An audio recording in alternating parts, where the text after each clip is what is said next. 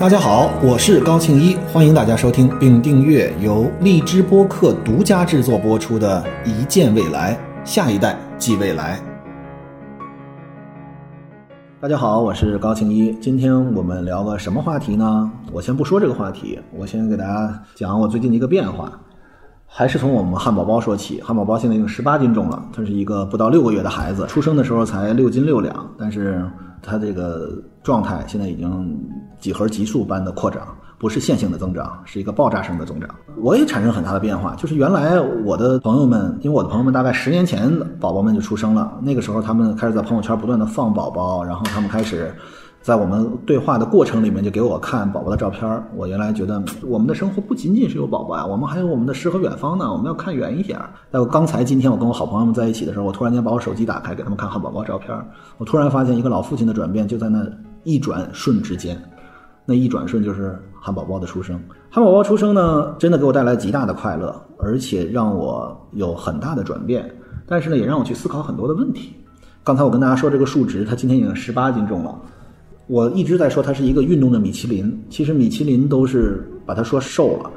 它身上是一折一折的，给它洗澡的时候需要扒开两层肉，然后呢，在里面蹭蹭蹭蹭蹭，然后它的脸上的肉，它是一个小脸儿。但是他脸上的肉已经快挂不住了，我不知道大家能不能理解，就是两团这个肉挂在他的面颊上，然后当你去亲他的时候，他的肉就会上下嘟噜嘟噜嘟噜嘟噜嘟噜嘟噜。他是一个非常非常胖的宝宝，然后我的好朋友们就安慰我说：“没事儿，宝宝长大了会会变瘦，他会知道美，他会知道时尚，他会对自己的身材有约束，他会成长为一个很有魅力的小女孩。”但是我突然在想一个问题。我不知道大家知不知道有这样一种呃穿衣风格叫做 B M 风，这是一个品牌，它的这个 slogan 就是它的这个宣传语叫做 One size fits most，一个尺码适合大多数人。这个 B M 风其实在很多，尤其在最近几年里面非常流行，适合特别身材好的女孩，她会需要非常的瘦，她会需要有这个 A 四腰。大家知不知道有一个特别逗的说，现在我们的审美是什么？要求眼睛非常的大，脸非常的瘦，非常的小，同时腰一定要有收的一个弧度。然后大家把刚才这几个放在一起是什么？是 E.T. 那个外星人。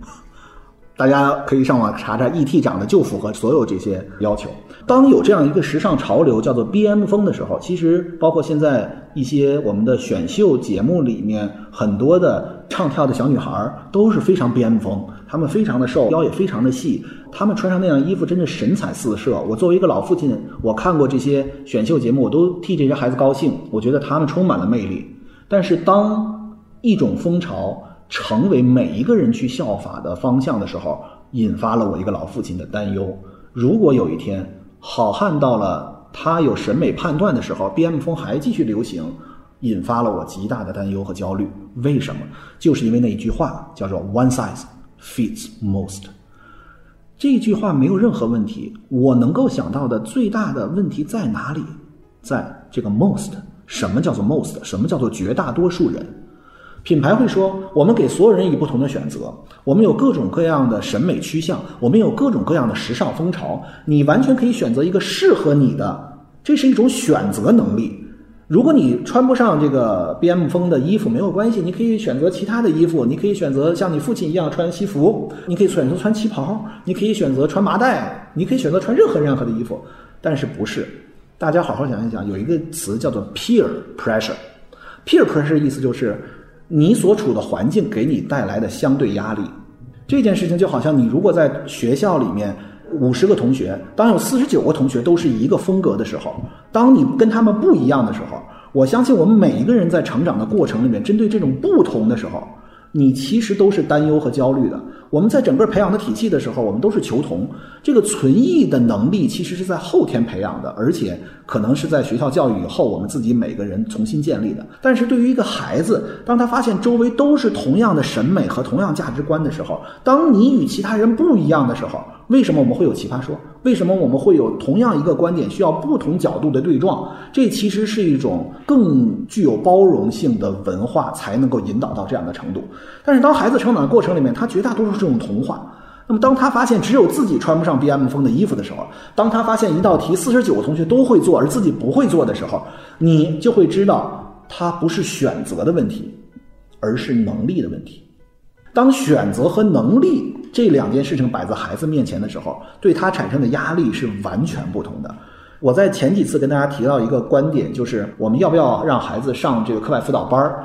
我们会说。我们是素质教育，要让孩子解放，下课之后就是不去上学。你三点钟下了课就要回家。我们素质教育，你可以看电视，你可以玩，你可以做音乐，你可以做你任何想做的事情。然后第二天，当你上课的时候，你发现全班四十九个同学在前一天都去上了课外辅导班儿。有一个问题，他们知道，比如说银河系里面的星球到底有多少？四十九个孩子告诉你，因为我听了荔枝播客，所以我知道它跟地球上的沙子的数量是一致的。只有我的孩子没有听爸爸的节目，他不知道。你觉得他那个时候的心理是什么？他会说，因为我选择了不知道而不知道吗？不会，这个 peer pressure 就出来了，他就会极大的焦虑，极大的压力。当这种事情持续的出现的时候，孩子的心态就非常难以把握，因为我从小就是这样长大的。孩子价值观的形成的过程，其实是一个非常痛苦的过程，尤其他还不具备一个主观的判断力的时候，他一定会被周围环境所影响。所以，当 B.M 风成为一种风格的选择的时候，其实对于每一个在那个特定适合年龄的孩子，是一种 body shame，是一种身材的羞耻。他会认为我身材不好，而你身材好，你穿上了，而我穿不上。他不会想这个世界的美是多元化的。如果你再往前走，唐朝那是以胖为美，这是一个最简单的过程。其实包括什么小脚，今天我们认为是一个极为丑陋的陋习，在当年那是审美的选择。我的奶奶是个大脚，没有裹小脚。我记得我小时候住在奶奶家，我有一楼奶奶和五楼奶奶，这有两个奶奶，是我奶奶的好朋友。一楼奶奶是小脚奶奶。他是在封建社会一路走过来的，他们就给我讲，在当年我奶奶是受歧视的，因为她是大脚奶奶。但是当我小的时候，八十年代的时候，小脚奶奶生活非常不方便。小脚奶奶上下楼是根本不可能。我奶奶那时候也半身不遂，其实也动不了了。所以主要有五楼的大脚奶奶去买东西。你会发现，其实这种所谓的审美，其实都不是审美，是当年那种封建的桎梏。这是我们把一个事情推到极端了。大家今天会想，啊，那是一个残害。但是这种 body shame 不是残害吗？你认为是你可以选择不选择？但是当周围所有的形成这样一个风潮，你认为会有一个？孩子能够在他成长的历程里面，真的具有那样的判断和选择，以及那样的定力，能够支持自己的选择继续按照他现有的情况前进下去吗？我不认为我的汉堡包有这样的能力。这个 B.M 风的这个 slogan 就是说，我们好像应该去具有那样非常瘦，然后非常收的腰，然后非常完美的身材，我们才能够穿得上这样的衣服。应该这个词，其实在我脑子里非常的反感，是因为这个世界上本没有任何应该的事情。这个世界上所有的事情都是我选择，它就是一定的；我不选择，没有说我应该怎么样去做。我觉得，当一种主流的风潮去影响到每一个孩子，他产生了一个 peer pressure 的时候，他会认为这样的一种样式就是我应该出现的状态。我应该能够满足这样的衣服的身材，如果我没有，那就是不应该，那就是我能力的欠缺和我努力的不够。那个时候，汉堡包可能会告诉我：“爸爸，我不吃饭了，因为我穿不上这样的衣服。”他们都说我应该是那个样子。我其实今天想隔空告诉汉堡包，也许在十年或者十二年以后，他能够听到这个。当他有美的认知的时候，我想告诉你，这个世界上没有人有资格告诉你你应该什么样子。你就是你不一样的烟火。你要吃饭，你要活着，你不要太胖了，是因为为了你的身体健康。这些应该是安全层面的，那一定应该。你不要摸电门，这是一定应该的。但是生一个层面，到了选择的层面，其实就不存在应该这件事情了。这个世界上有很多不同的方向，包括对于时尚和审美的认知，甚至你在不同环境下面，如果你在国外留学了，你到了英国，你到了美国，周围可能你是最瘦的了。也许你的体脂率非常的高，你在中国，但是你在美国已经是非常瘦了，而且很多人会说，哇哦，你真的哦，super，会觉得你身材好好啊。我们永远不要被“应该”这个词所束缚，因为那个“应该”只是你环境给你的一种 peer pressure。你应该看更远的地方，同时不要去向内自我反省，认为是你自己能力的不足。也许这其实是给你一个机会，让你去不断的发掘自我，让你知道自己到底是谁，进而你再产生一个我能够为此付出代价的选择。你可以决定我要不要去跟。大多数人认可的风尚相匹配，这个能力又出了一个引申的概念，就是合群儿不合群儿，合群儿不合群儿要不要改？其实还是那句话，我们合群不合群是选择问题，但是不能把它上升为能力问题。汉堡包今天胖成这个样子，昨天我的太太。抱着汉堡包去闺蜜家里面做客，然后呢，汉堡包有一个职业营业笑，就是他见谁都笑，特别可爱的笑，笑到了所有的阿姨纷纷想认干闺女的感觉。汉堡包从小爱笑，是他一个特别独特的一个习惯或者说一个本能，但是他的胖也是一个现实。当汉堡包长到十几岁的时候，他有美的趋向性的选择的时候，他可能那一瞬间就忘记了爱笑的女孩。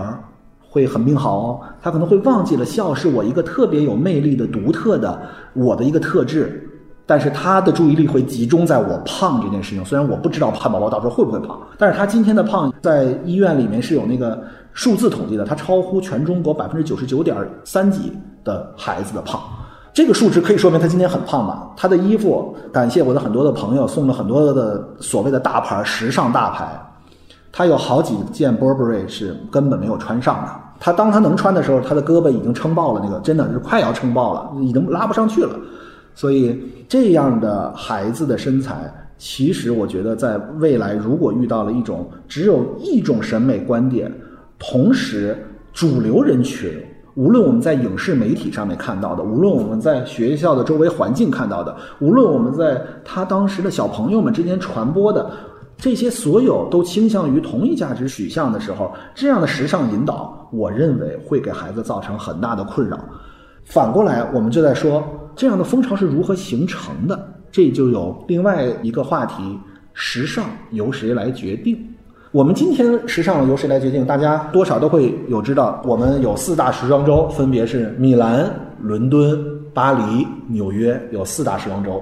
然后每年呢会有春秋和冬夏。当你在冬天的时候开的那个应该叫春夏时装周，当你在夏天开的时候应该是秋冬时装周。所以冷知识，模特很可怜的，他都要反季穿，因为时尚永远就像我们投资一样，看的是趋势，看的是未来。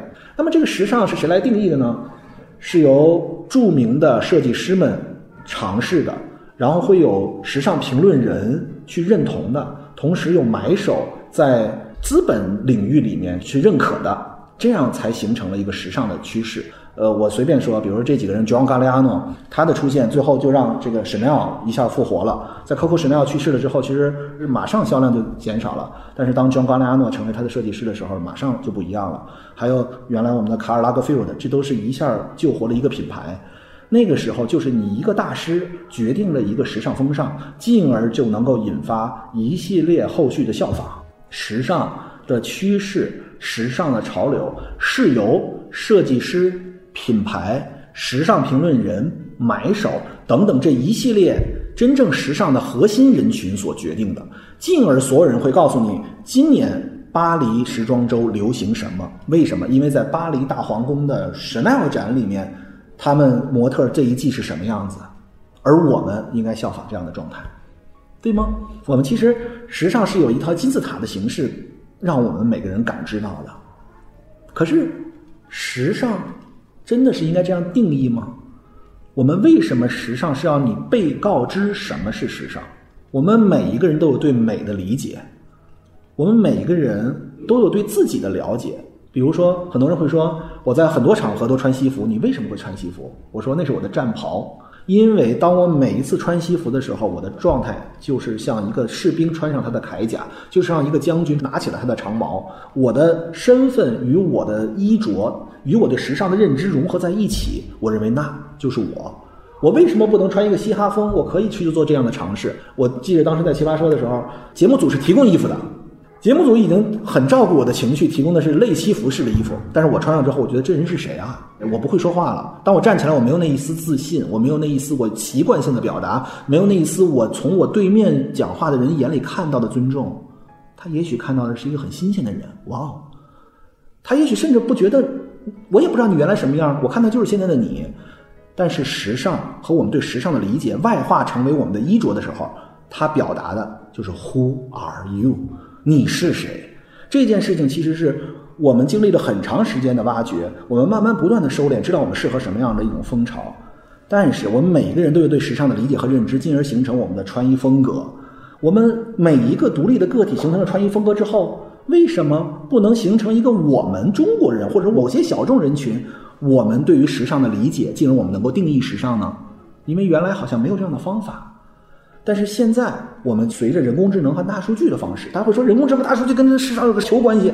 我曾经投过一家公司，不做广告，它叫一二三。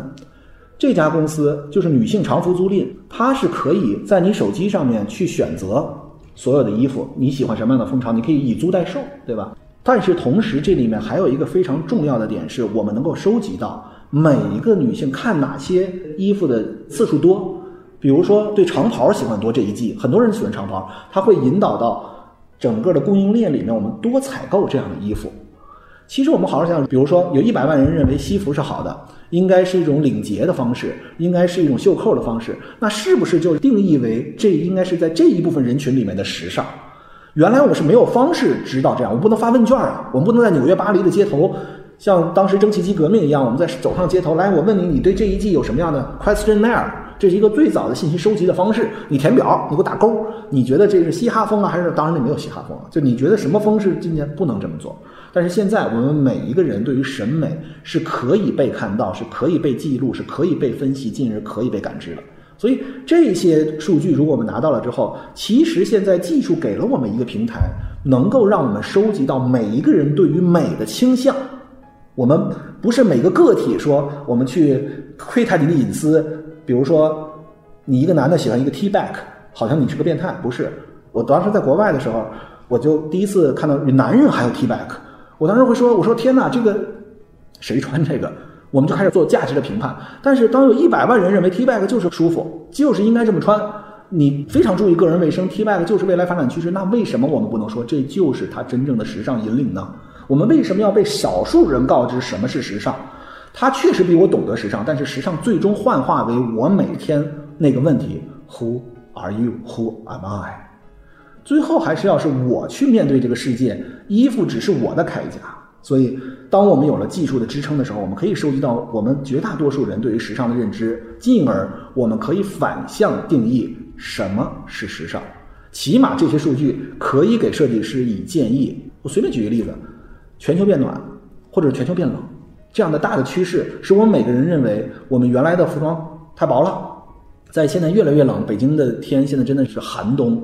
当你零下二十度的时候，是不是跟原来平均气温零度上下的时候的衣服就是不一样？那你的趋势是不是就是不同？当随着技术发展的趋势能够构造起来一个对新型时尚定义方式的认知，我们可不可以从最金字塔的下端每一个人对时尚的理解？我们在群体范围之内形成一个对时尚的认知，进而我们形成一个新的时尚的潮流。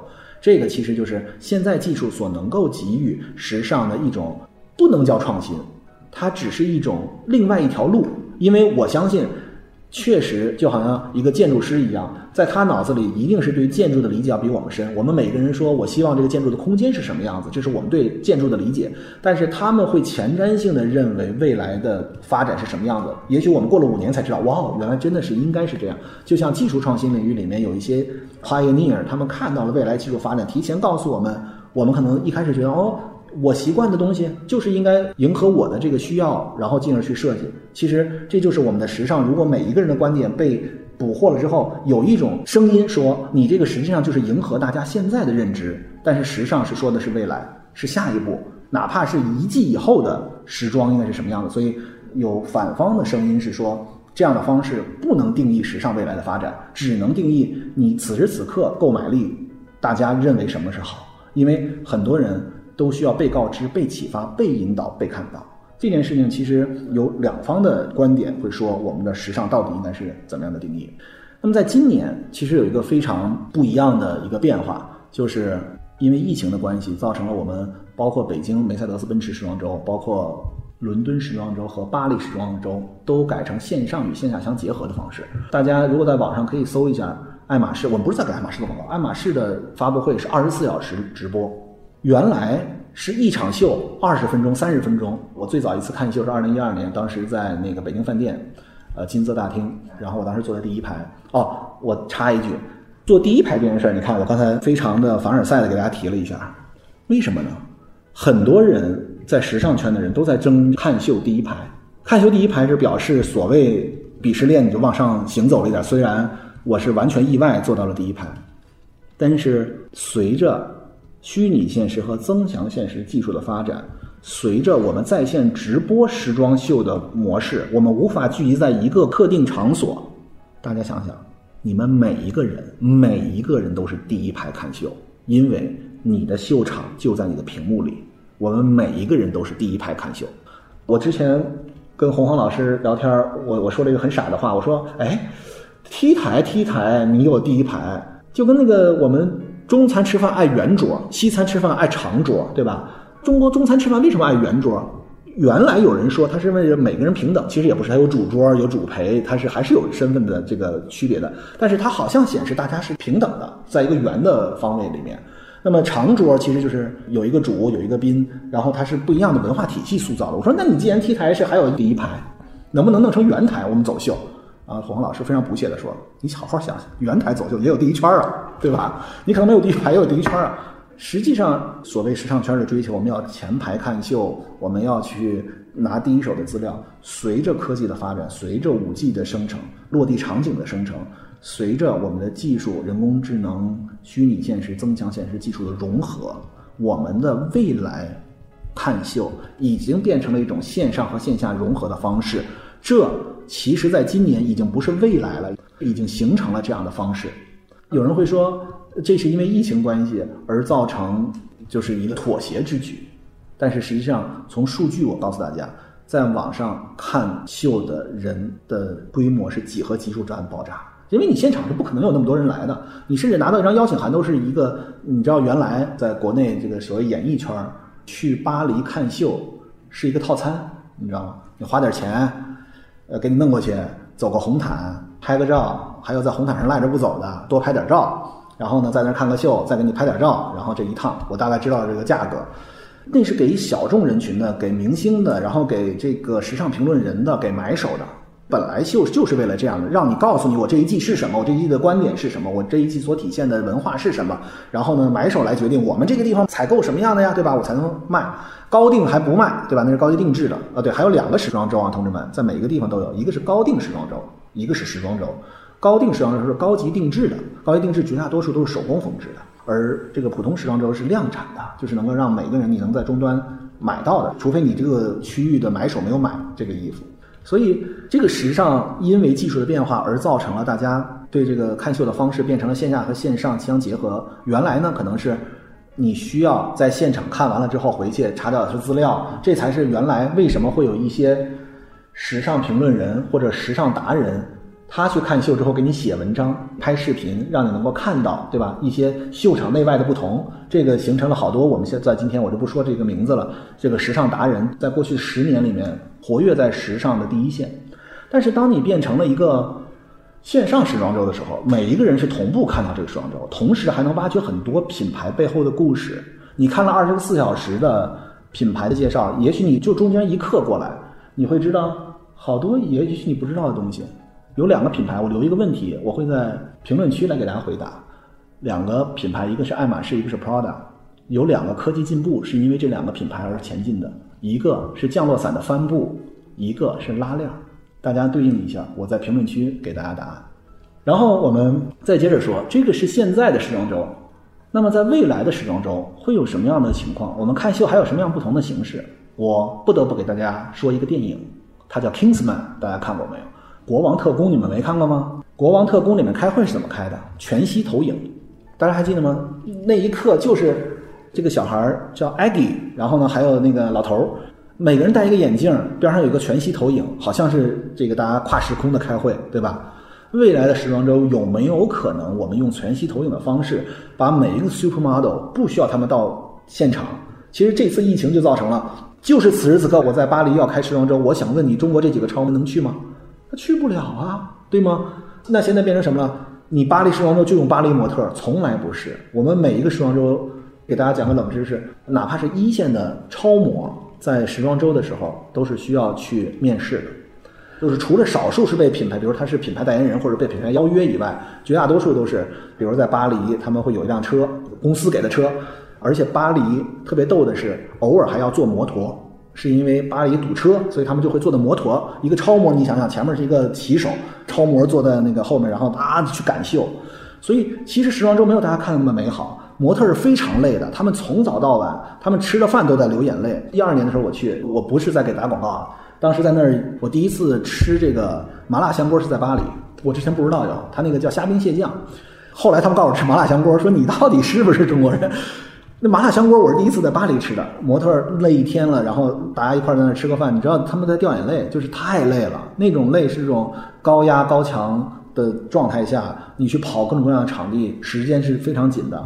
而且他们那司机非常专业，司机啪开到这儿说：“因为你不是在北京，你在巴黎，你又不是生活在巴黎，而且你还有米兰、伦敦呢，你到不同的地方去，你不知道那个地方啊。我就告诉你，国贸三期多少层，你知道从哪门进吗？你不知道啊，对吧？所以你到一个陌生环境，那个司机非常有用。尤其巴黎那个房子，你知道吗？路也不宽，而且有好多小巷。”嘎开，然后停到那个门口，然后告诉你往前走五十步，往右转，那个门进去，里面是个环形，然后你上去就是了。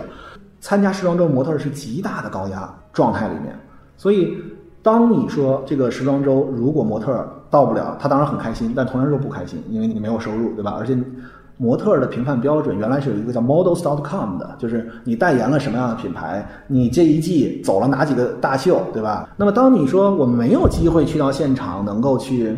走秀的时候，我们有没有可能让这些远在地球的另一端，在那天的那边、海的那边，能不能参加呢？有这样的方式，我们通过全息投影的方式，我们通过这个人的建模的方式，我们可能让不在一个地方的人能够参与到同样的一个地方的时装秀。我们用全息投影，那我何必呢？不就是模特吗？谁走不是走呢？穿个衣服只要达到这个身材标准就可以吗？不是。一个服装能够通过不同的模特表达服装的内涵是完全不同的，这也是为什么品牌会去选模特是不是适合这一季的风潮。不是说你的身材好我就要用你，维密也是一样，大家都会知道这些在时尚圈模特能够对衣服的解读，在我个人浅薄的认知和理解内是非常大的。所以这也为什么我们尝试着想要用一种方式，当我们被物理隔离开了时候，还能够同时出现在一个秀场。因为不同的模特对衣服的解读是不同的，所以我们如果有全息投影，在未来是不是可以解决？也不用让模特那么累了，飞到那个地方，然后去各个地方去面试，然后去 fitting，然后再去走秀，还要在摩托的后面，在那么繁忙的巴黎街头去飞驰，是冒着很大的风险。同时，他对衣服的解读，我们也能够把它保留下来。我们为什么不能用这样的方式呢？全息投影。能够让我们在因为疫情或者其他的关系的物理隔离开了的模特可以参与到我们一个时装秀里去。为什么要用模特全息投影之后走这个时装周？我们每一个人有什么样的视觉上的不同呢？说到这个话题，我又要引入一个新的概念，叫虚拟偶像。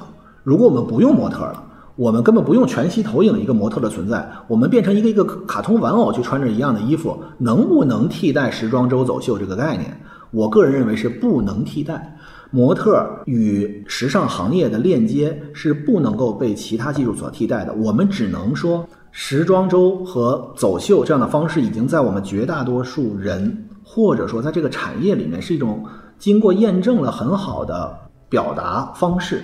当他遇到了问题的时候，要么另外一种选择是我们每个人就不看时装周了，我们就看画册，无论是模特拍的还是说我们这个虚拟偶像弄的，我们看画册。那是不足以让我们能够对服装的整体以及上身之后的感觉产生不一样的，除非我们再有一个新概念叫虚拟试衣间，能够把你放在一个地方，用三百六十台摄像机对着你，然后假装这个衣服能够穿在你的身上，你能知道这个衣服对我有什么样的不同。时装周和 T 台的时装秀是立体性的呈现时装风格的一个必要过程，起码在目前这个阶段。所以，我们说的全息投影其实是一种妥协，是一种当模特不能出现在一起的时候，我们又真心的需要模特，不然你只剩了一个 look book。那个 look book 就是你穿一套衣服，模特拍一张照片，穿一个 look 拍照片，那是不足以体现时尚的动感美，不足以体现时尚与人的结合，不足以通过一个实实在在的超模去给你诠释这一季时装的不同。所以，模特对于时装行业的紧密程度，就像辩论离不开熊浩老师一样。今天跟大家主要想探讨的，其实是从汉堡包的小婴儿肥开始，让我对于如果我们把能力和选择。没有真正的区分开。当我们在孩子成长到一定特定年龄的时候，当他们有他们的对时尚和对审美的认知的时候，当那个时候有主流的一种时尚风潮或者说身材趋势的时候，会产生 body shame，会产生身材自卑，会产生孩子对自我认知产生一定的影响，进而引发了我觉得我们对于时尚应该多元化的认知，我们应该。